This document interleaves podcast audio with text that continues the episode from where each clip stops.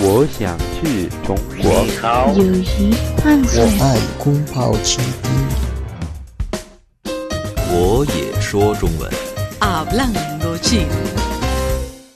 Bienvenidos amigos a nuestro espacio Hablando Chino. Hoy me da mucho gusto tener en nuestro estudio a una joven panameña, Natalia Staff.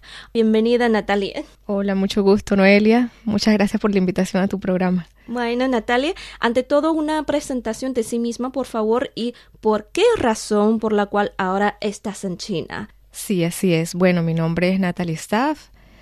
Eh, estaba trabajando lo que era en el área de cooperación internacional.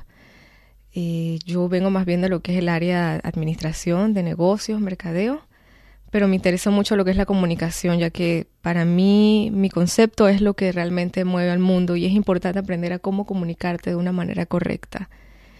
Eh, China para mí venir acá ha sido un reto. Es, como tú lo has dicho, muy lejano a mi país. Tuve que tomar dos vuelos, viajar más de 20 horas.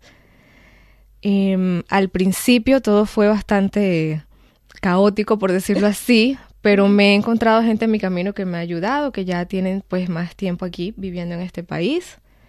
Eh, aún estoy como que dice recién llegada, solo tengo días aquí. Eh, he dado como que dice unos pequeños recorridos por la ciudad de Beijing. Es para mí es impresionante porque yo vengo de un país pequeño y de una capital también que es pequeña. Así es que parece que nunca termino de conocer lo que es la ciudad de Beijing. Es muy linda, muy grande, eh, distintos escenarios. Eh, realmente para mí es un reto venir acá, sobre todo por el idioma. Lastimosamente yo no domino el idioma mandarín. Los únicos idiomas que hablo pues son el, el inglés y el español. Eh, ahorita mismo voy a cursar lo que es la maestría de comunicaciones internacionales, que es por un año. ¿En qué Eh, universidad ahora? en la Universidad eh, Communication University of China, Ajá. que pues me han dicho que tiene muy buena reputación aquí, especialmente pues ha, ha graduado a comunicadores muy importantes en lo que es aquí eh, el país de China.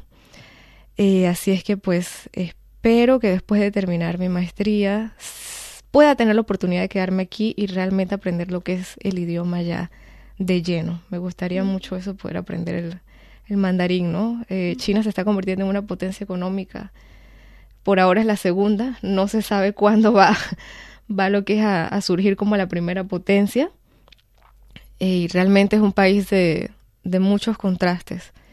Y pues me gustaría experimentar todo lo que es la vida aquí en esta ciudad y en este país.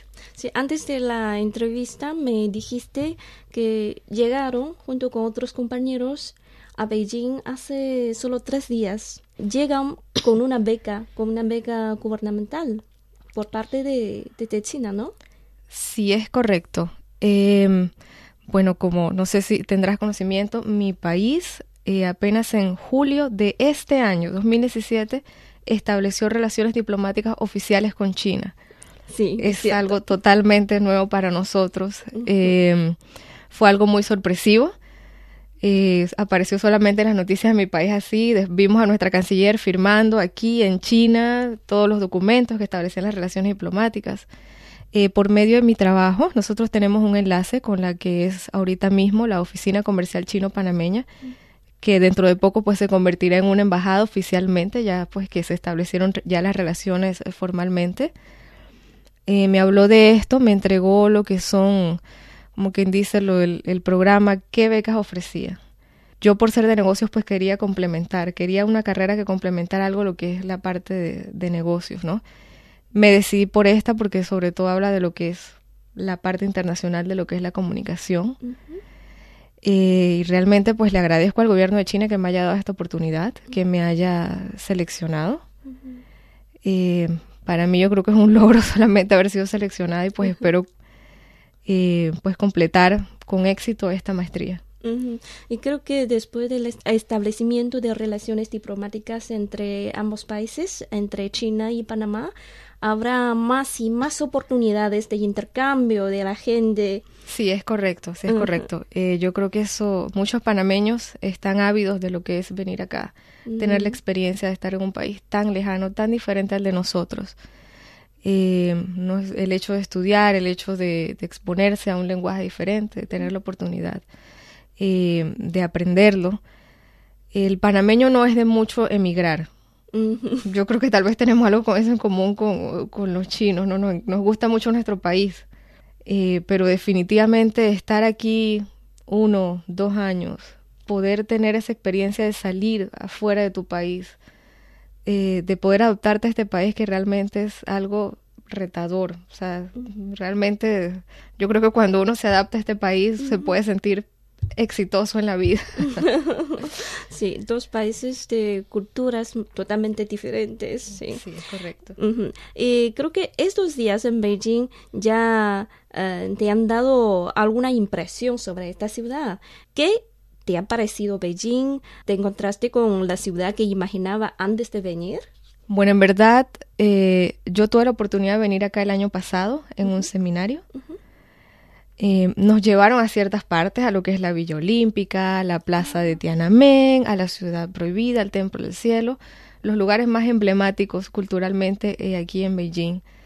Claro que fue una experiencia maravillosa, o sea, uno ah. pues no está acostumbrado a ver Entonces, un templo ¿esta tan es grande. La segunda vez, la segunda vez que ah, vengo acá, sí, qué pero en verdad he tenido la oportunidad de conocer como quien dice no lugares turísticos o culturales de Beijing, sino conocer como quien dice el, el Beijing normal, ¿no? El Be Beijing de día a día, otros distritos, otras ciudades. Uh -huh.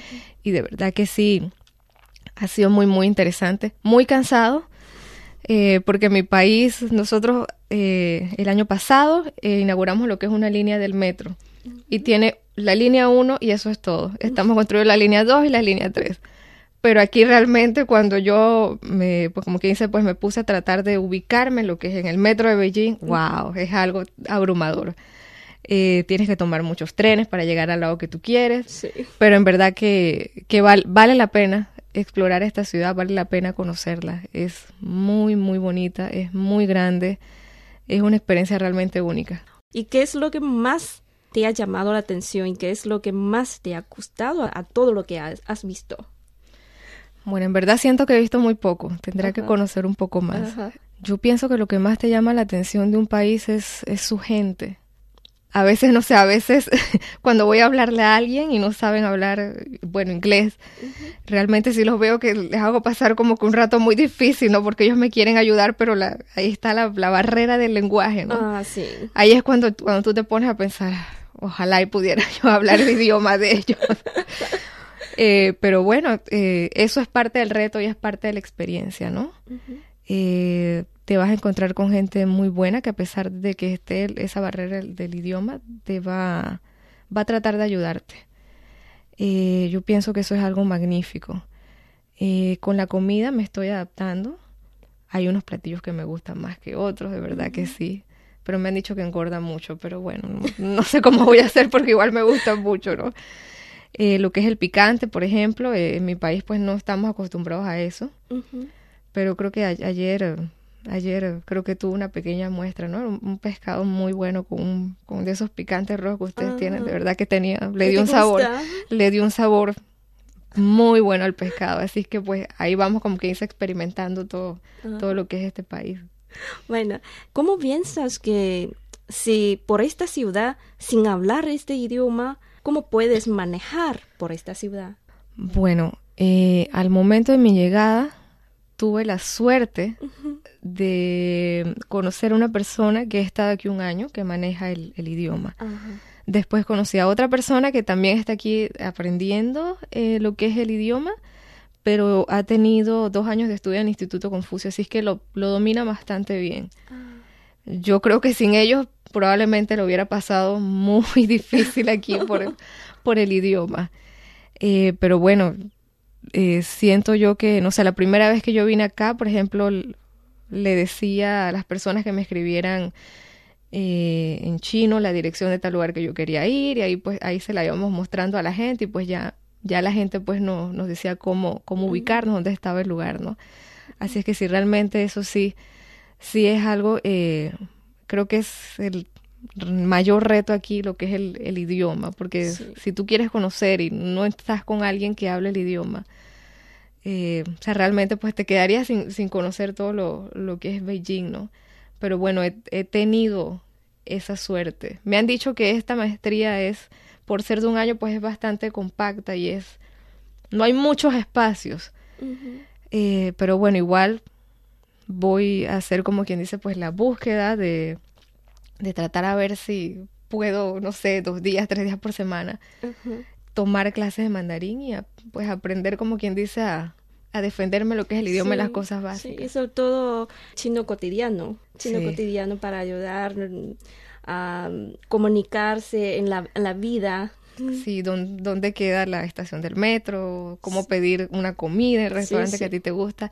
Esas cosas sí me gustaría, eh, espero, poder aprenderlas por lo menos este año. Sé que no voy a hablar un, chino fluido, ¿no? El, que es un idioma bastante complejo. Eh, pero creo yo que pues tal vez pueda tener la oportunidad de por lo menos defenderme y tratar de comunicarme con, con el chino de la calle que me encuentra ahí, ¿no? Que sería pues lo, Sería fabuloso esa experiencia. Bueno, después de esta entrevista te regalé un juego de materiales de enseñanza sobre chino. Lo hicimos nosotros en nuestro departamento. Oh, magnífico, genial. Lo deberían vender en Panamá. deberían buscar una forma de venderlo en Panamá, de verdad que sí. A pesar de que tenemos una comunidad china muy grande en Panamá eh, y que ha estado ahí por, por décadas, por siglos es una, es una relación que viene eh, prácticamente desde la construcción del canal de Panamá. Muchos chinos emigraron allá eh, a lo que es y, ayudaron a lo que es la construcción de lo que hoy es el, canal de Panamá, ¿no? Ahora pues todos están en lo que es el sector de las, de las empresas, del comercio en Panamá. Y realmente pues eh, en Panamá siempre nos hemos quedado sorprendidos en la forma en que, en que prospera la comunidad china.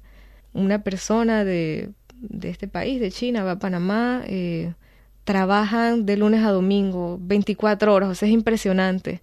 Y en, menos de cinco años ya, ya tienen su vivienda propia, tienen acceso a un auto, tienen los hijos, pueden ser educados en escuelas eh, privadas.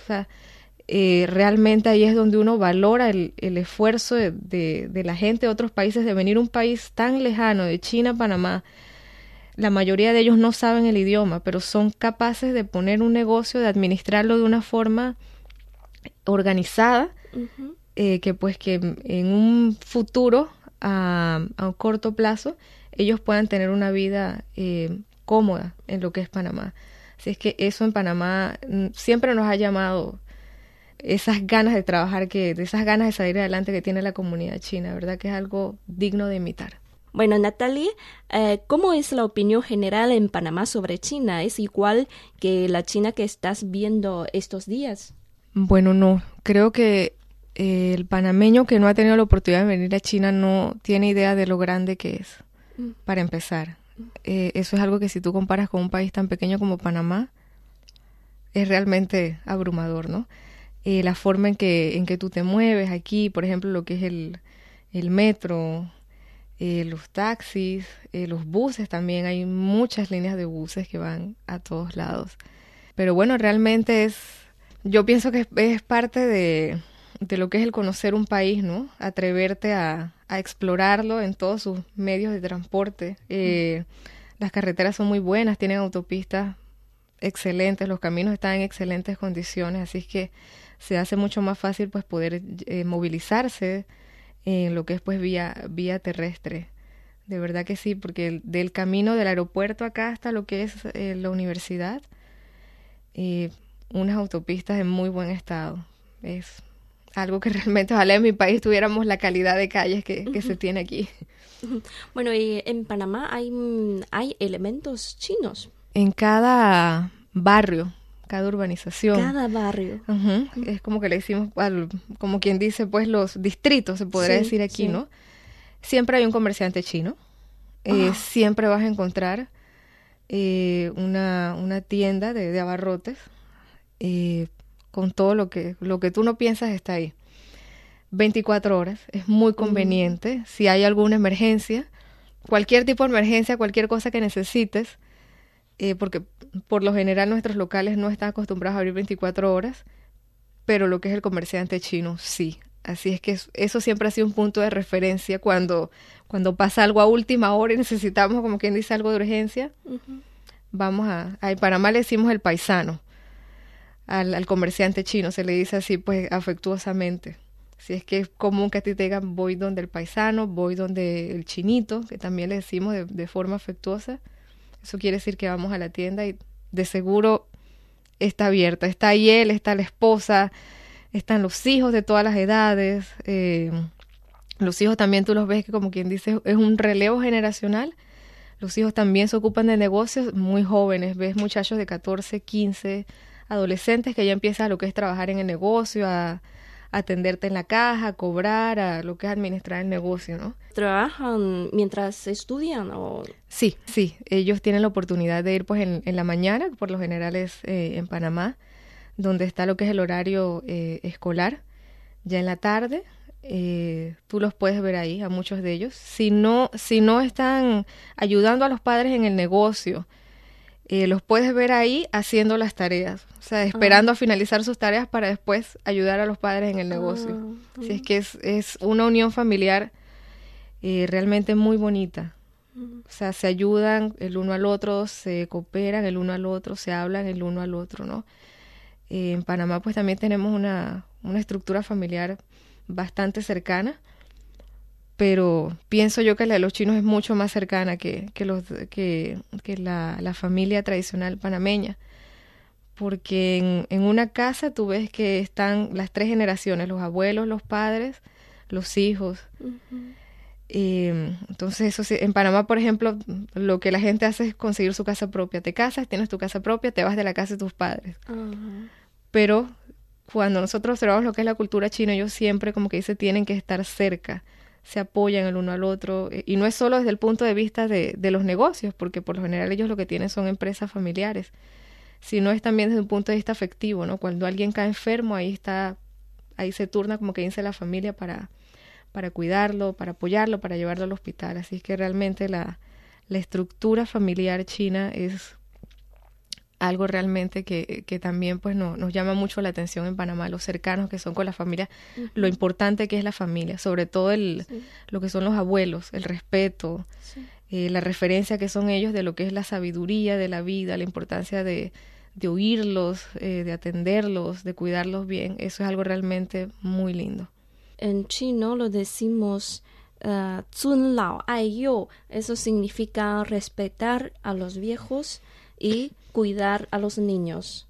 Es una tradición del pueblo chino. Sí, sí, y tienes mucha razón, Noelia, porque, por ejemplo, en Panamá, eh, bueno, la figura de los abuelos es importante, pero como quien dice, eh, los abuelos por general siempre están diciéndole a los hijos que tú tienes que hacerte cargo de, de tu hijo, uh -huh. pero en China no, en China vemos que los abuelos toman a esos nietos en sus brazos y no los sueltan y o sea, ellos ellos aman lo que es criar a sus nietos, enseñarle mm. todo. Entonces realmente es algo que también las, por decirlo así, las, los abuelos de Panamá se quedan como que los hijos a veces inclusive le hacen bromas, le dicen, eh, mm viste, ¿por qué tú no eres así como esa, como esa abuelita china? Mira qué lindo que trata al nieto, mira que lo lleva a todos lados. Pero claro, o sea, es cuestión de, de cultura, ¿no? Sí. Pero realmente sí es muy lindo cómo tratan la primera generación hasta la última generación, esa conexión uh -huh. que hacen. Además, en Panamá, otros más elementos, por ejemplo, ahí se puede como probar alguna comida, algún sabor de China. Bueno, en Panamá sí hay restaurantes chinos, uh -huh. eh, cadenas largas, uh -huh. tienen varios, varios establecimientos, restaurantes, pero cuando tú pruebas la, la comida de China en Panamá, a la comida de China que se hace sí, aquí. Día ya es totalmente diferente. Entonces allá la gente, allá por ejemplo, la, la, los dueños de los restaurantes chinos nos dicen, es que nosotros somos del área de Cantón, del sur, entonces la comida es distinta. Ah. Entonces ya nosotros ya quedamos como con esa sensación de que bueno, ¿y cuál, cuál, de qué provincia será esta? De que si acá, se, si en esta eh, región del país se come un poco dulce, si en esta acá se come con un poco de picante.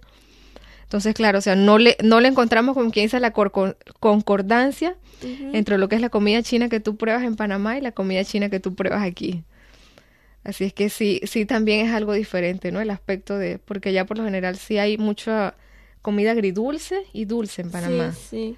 Eh, picante, muy poco en los restaurantes chinos. Así es que pues ya vemos que es como quien dices de otra, me imagino que pues los, los, inmigrantes chinos que se establecieron en Panamá eran más pues tal vez de esa región del sur y no tanto del norte. Así es que ahí tú notas la diferencia cuando vienes acá, ¿no? de las comidas. Pero siguen siendo igual de ricas. sí, te, te gusta. Sí, sí, me gusta mucho. bueno, muy bien amigos, hasta aquí llega Hablando Chino. Si quiere volver a escuchar este programa, visite nuestras webs espanol.cri.cn o espanol.china.com. Con más China en chino. Gracias a Natalia Staff por este tiempo. Gracias por invitarme. Un gusto, Noelia.